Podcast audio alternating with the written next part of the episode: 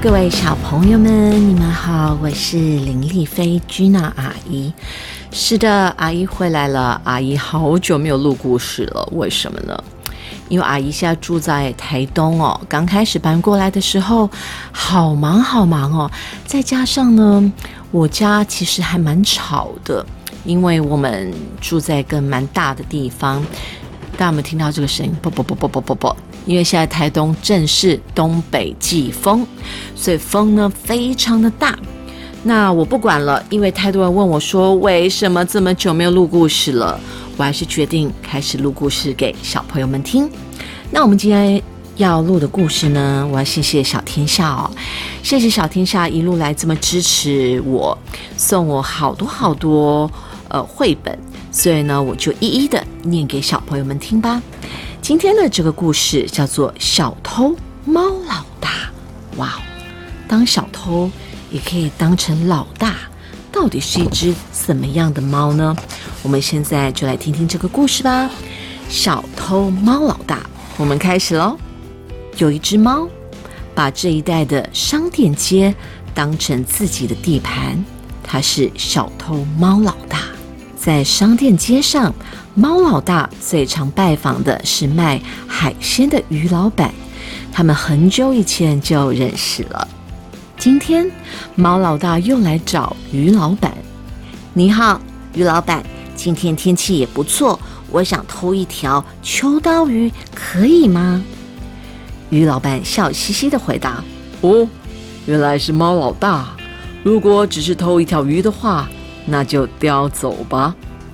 真是一条平静祥和的街道。这天，猫老大和平常一样在商店街上闲晃。电器行门口的电视正在播报天气预报。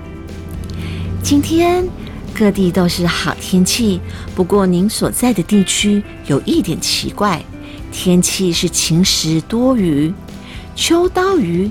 局部地区下禁雨，建议您出门携带雨伞、雨具。如果再带上渔网和锅子，就更好了。猫老大抽了抽鼻子，嗯嗯，的确像电视说的，从天空那头飘来一股鱼腥味。猫老大望着西边的天空，发现有越来越多鱼鳞状的云向这边飘过来。猫老大走在街上，鱼老板突然叫住他：“喂，猫老大，你听到天气预报了吗？这下麻烦大了。要是天上掉下免费的秋刀鱼，那我们卖鱼的还有什么生意可以做啊？大家都不会来买鱼了。猫老大，你帮我想想办法吧。”听到鱼老板的请求，猫老大用脚洗着脸。一副在想办法的模样。接着他说：“鱼老板，你每次都让我偷鱼吃，没法子，我就助你一臂之力吧。”说完，猫老大竖起尾巴，对着天空叫了好大一声：“喵！”它的叫声刚停，从四面八方立刻传来回应它的猫叫声：“喵喵喵喵！”接着。突然出现几十只猫，从猫老大这里靠过来。猫老大对这群猫说：“哎呀，把你们大家叫过来，真是不好意思。”然后他转头对于老板说：“于老板，这些猫是我的伙伴，都是小偷。你早就知道我是有名的小偷猫老大，不过你可能不知道，我本来是大名鼎鼎的猫柳帮的首领。”哇，真是失敬！虽然我第一次听到猫刘邦，不过听起来很了不起呢。看到猫老大率领这十几只猫，于老板佩服的五体投地。的确没错。好了，大伙听我说，现在天气不错，不过接下来会下起秋刀鱼，大家的肚子差不多也饿了吧？我们一起把那些鱼解决掉吧。说完。猫老大又大叫了一声，这群猫听到猫老大的指令，立刻往街道的各个角落散去。有的猫蹲在电器行门口，有的待在蔬果摊面前，还有坐在咖啡店门口他们看着天上，迫不及待地等着秋刀鱼从天而降。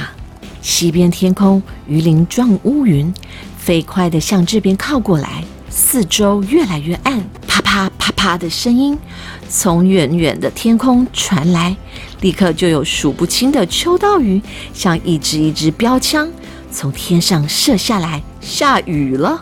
呼喵呼喵喵喵喵！早就准备好的猫儿一边呼噜叫，一边专心打吃秋刀鱼，连混在里面几条鲭鱼也全部吃下去。猫老大坐在澡堂的烟囱上，看着鱼柳帮的伙伴卖力的模样，非常满意。他打了一个大大的哈欠，然后说：“哼哼，差不多该我上场了。”小偷猫老大张开嘴巴，张得像天空那么大，伸长着喉咙，伸得像大海那么深。天上掉下来的秋刀鱼，一条又一条的被他吸进嘴巴，直接吞进肚子里。不愧是小偷猫老大啊。这场秋刀鱼大概下了一个小时，鱼鳞状的乌云渐渐地往东边天空飘去，天空一片晴朗。好像什么都没有发生。猫柳帮的猫儿全都吃得饱饱的，没吃完的秋刀鱼还被鱼老板捡回去，打算腌制成秋刀鱼干。鱼老板很感谢猫老大，真是了不起啊！猫老大，还好有你们帮忙，欢迎随时来找我。过了一段时间，天气有时晴，有时阴，有时是雨天。不过再也没有下秋刀鱼，商店街和平常一样平静祥和。猫老大走过海鲜店，鱼老板叫住他：“你好啊，猫老大，今天有很新鲜的秋刀鱼哦，要不要也来偷一条？”猫老大皱着眉头说：“哼哼，我本来很喜欢秋刀鱼，可是已经把这辈子该吃的份都吃完了，现在连看到都不想看到秋刀鱼。”我今天去蔬果店偷颗白菜好了。于老板哈哈大笑说：“ 是哦，嗯，那天上可不能下白菜雨啊，有空再来找我玩。” D N，。哇，没想到这只猫老大还帮了于老板做了一件非常非常有趣的事情哦！哇，如果这世界上真的会下秋刀鱼？小朋友们喜不喜欢吃秋刀鱼呢？会不会想要拿个网子去捕很多很多秋刀鱼回家吃呢？祝你们有个美梦哦！我们下周再见，晚安喽。